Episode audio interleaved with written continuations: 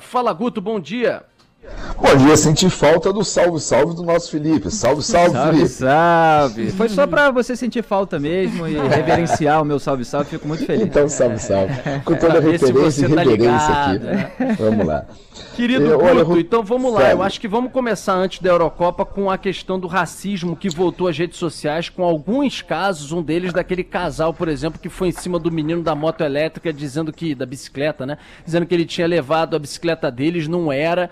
Isso aí ganhou, a gente ontem falou desse assunto no programa, ganhou uma repercussão grande de racismo nas redes sociais, né? Foi, Rodolfo, foi por velocidade, acho que a gente tem que compreender movimento, causa e efeito foram vistos, foram filmados.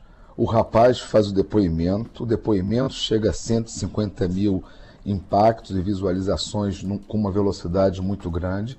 Ele não vai à delegacia, ele não fez nada, ele só se filmou se defendendo. E como resultado, os dois já sofreram sanções dos locais onde trabalhavam. Ou seja, é quase como a rede mostrando, tendo uma velocidade incrível de ação e reação, Rodolfo. Mais rápido do que a própria, digamos assim, o irá num crescimento, esse da, da Líder Magazine. Ou seja, novamente, foi muito uma onda após a outra de casos muito parecidos, Rodolfo. É, é verdade. E aí um soma-se ao outro e você tem em 24 horas dois casos lançados em redes sociais. Quantos outros acontecem por aí não ganham nenhuma repercussão de situações semelhantes e que provocam com razão indignação nas pessoas.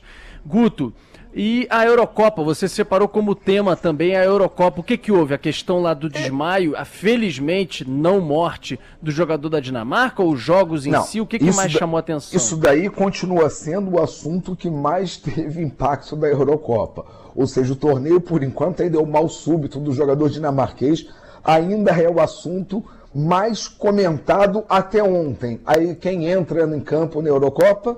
O Gajo, o Cristiano Ronaldo.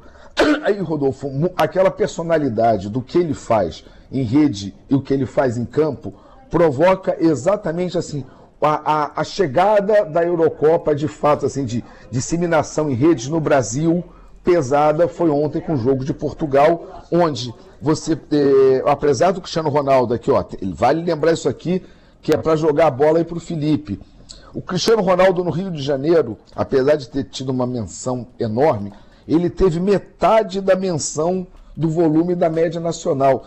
Felipe, Ágata, Fran, Rodolfo, me ajudem. É carioca, não gosta de marra? O que, que, que vocês acham que pode ser esse comportamento?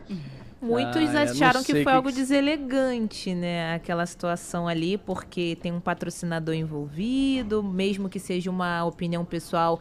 Algumas pessoas falaram que ele poderia ter feito aquilo numa rede social dele, não naquele momento que não foi adequado. Ah, mas, foi mas o Cristiano Ronaldo faz sucesso exatamente pela marra também, né? Ele ah, é, gosta, é, certamente, né? o jeito, postura, os olhares. É. Agora, Felipe, eu não sei se você concorda, e óbvio, fico completamente à vontade para discordar. Ontem, quando a gente tocou nesse assunto no Jornal da Band, é, a partir de 7h20 da noite, eu convido os ouvintes a acompanharem também o Jornal da Band. E a gente noticiou essa questão do Cristiano Ronaldo na entrevista coletiva. Pegou duas garrafinhas da Coca-Cola, botou pro lado, tirou da visão dele no momento da entrevista, puxou uma água sem marca, sem marca, para ficar na frente e seguiu. E a Coca-Cola ontem caiu na bolsa dois tantos por cento, perdeu em valores 4 bilhões de dólares. Aí ficou todo mundo falando sobre o assunto que, que eu disse? Essa é a minha opinião. Até um ouvinte não concordou comigo, na verdade escreveu para mim na, no Twitter, eu disse pra ele, olha, é a minha opinião. Qual é a minha opinião? Ah, porque o Cristiano Ronaldo, tem gente falando isso, fez isso por causa da questão da vida saudável, tira a Coca-Cola e bota água. Na minha opinião, gente, na boa, o Cristiano Ronaldo nunca teve uma defesa ao longo de sua carreira, e não é uma carreira curta, é uma grande carreira, brilhante carreira, mas para jogador de futebol já tem aí 15, 20 anos de sucesso. Ele nunca militou na vida saudável. Ele nunca fez campanhas monumentais a nível mundial, fazendo militância nessa área, entrevista coletiva, doando coisas, zero, nada. Ele pode não levar na vida dele a questão de tomar um refrigerante ou o que for, mas ele não milita nisso. Então, ele não tirou a Coca-Cola, na minha opinião, porque, ah, isso aqui não representa vida saudável e água assim. É porque a Coca não é patrocinadora dele. Então, se fosse, ele beijava e abraçava. Até porque, se você for pegar as marcas que o Cristiano Ronaldo hoje tem, e já teve ao longo da vida, você vai ver que não há essa preocupação assim, o tempo inteiro pelo bem da sociedade. Porque, olha, uma das marcas que hoje o patrocina, não estou criticando, estou colocando fatos.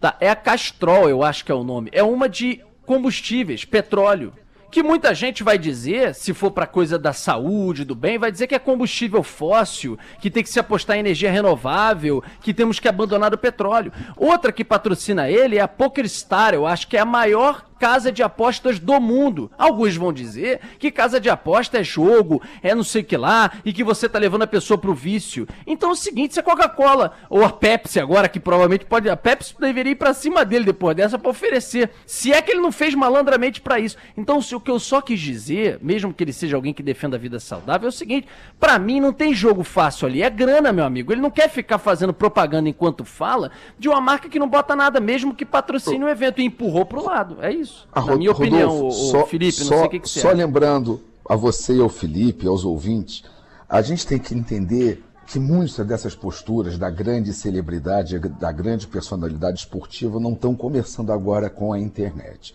Em 70 o Pelé para para amarrar a chuteira antes de começar a transmissão, foco na chuteira de quem? Do Pelé.